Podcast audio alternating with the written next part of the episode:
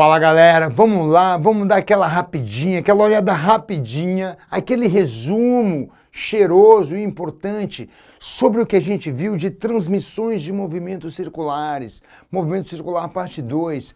Vamos dar aquela relembrada nos conceitos. Primeiro, as transmissões podem ser por correia, polia dentada ou transmissões concêntricas, também chamadas de coaxiais, porque giram em torno de um mesmo eixo certo? Eu posso ter esses três tipos de transmissão.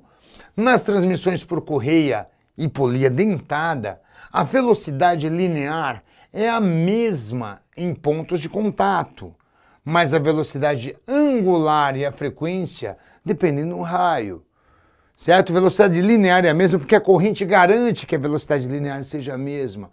Assim como no, no, contato direto entre polias dentadas, o contato direto garante que a velocidade linear seja a mesma, daqueles pontos de contato na periferia. Mas a frequência, a velocidade angular e o período, aí eu tenho que analisar caso a caso para saber.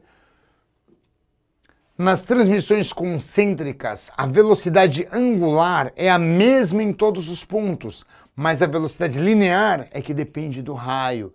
Transmissão concêntrica ou, como eu disse, coaxial, são aquelas que giram em torno de um mesmo centro. Então, quando o centro ou o eixo gira, ele faz com que todas as polias girem com o mesmo período, com a mesma frequência, com a mesma velocidade angular.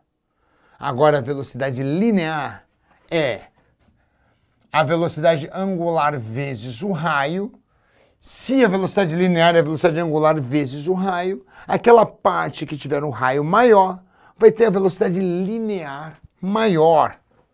E um satélite geoestacionário, aquele que mantém uma posição fixa acima de um ponto da superfície da Terra, possui mesma velocidade angular, mesmo período e a mesma frequência que um ponto na Terra, mas não a mesma velocidade linear.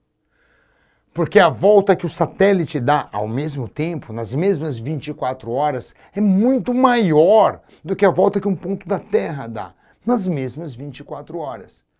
É isso aí. Um grande abraço e fica com Deus. Até a próxima.